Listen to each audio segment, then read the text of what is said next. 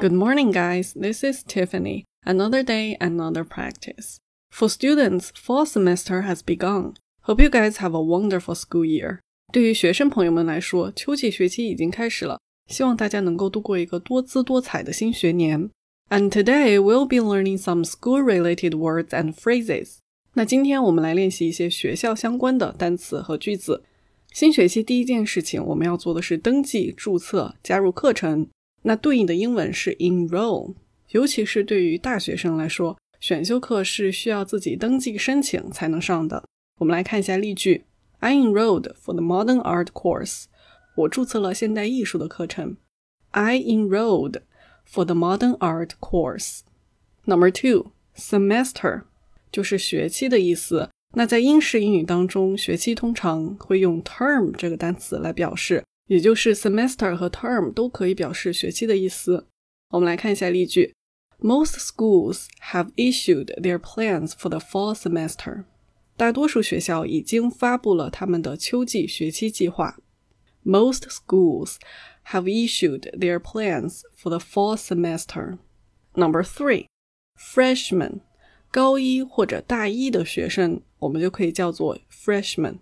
注意这里千万不要读成 freshman 了。 它确实是一个合成词，但是合成在一起之后，我们要读 freshman。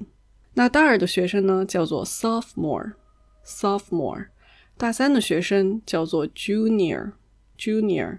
大四或者是高三的学生，也就是即将毕业的学生，叫做 senior，senior。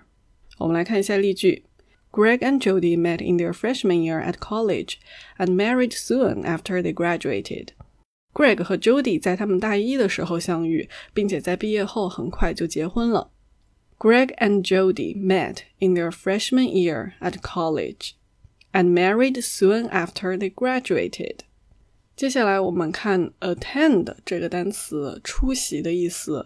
我们说去上学，也可以用 attend school 来表示；去上一门课程，也可以用 attend a class 来表示。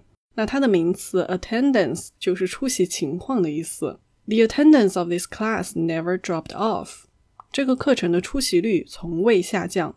The attendance of this class never dropped off. Number five, recess. 课间休息的意思。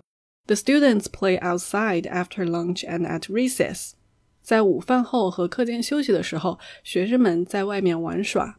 The students play outside after lunch and at recess. Number six, class schedule 课程表的意思。那在英式英语当中呢，课程表通常用 timetable 来表示，两个都 OK。The first lesson on the timetable for Monday morning is history。课表上的周一早上第一节课是历史。The first lesson on the timetable for Monday morning is history. Number seven, dormitory，或者你可以读成 dormitory，学生宿舍公寓的意思。我们也可以把它简化一下，说成 dorm， 或者是在美式英语当中，我们通常把它说成 student residence，学生的住宅。Many colleges are welcoming students back for in-person learning and dormitory living this fall semester。这个秋季学期，许多大学正欢迎学生们回学校进行面对面的学习，并回到宿舍生活。这里的 in-person learning 主要是跟 online learning 线上学习相对应的，就是人之间有接触的面对面的学习，叫做 in-person learning。Many colleges are welcoming students back for in-person learning and dormitory living this fall semester. The last one, graduate 毕业，那它的名词是 graduation. We had a party to celebrate her graduation from high school. 我们举办了一个派对来庆祝他高中毕业。这里的 celebrate 就是庆祝的意思。We had a party to celebrate her graduation from high school. Thank you so much for listening. Make sure you like, comment, and subscribe.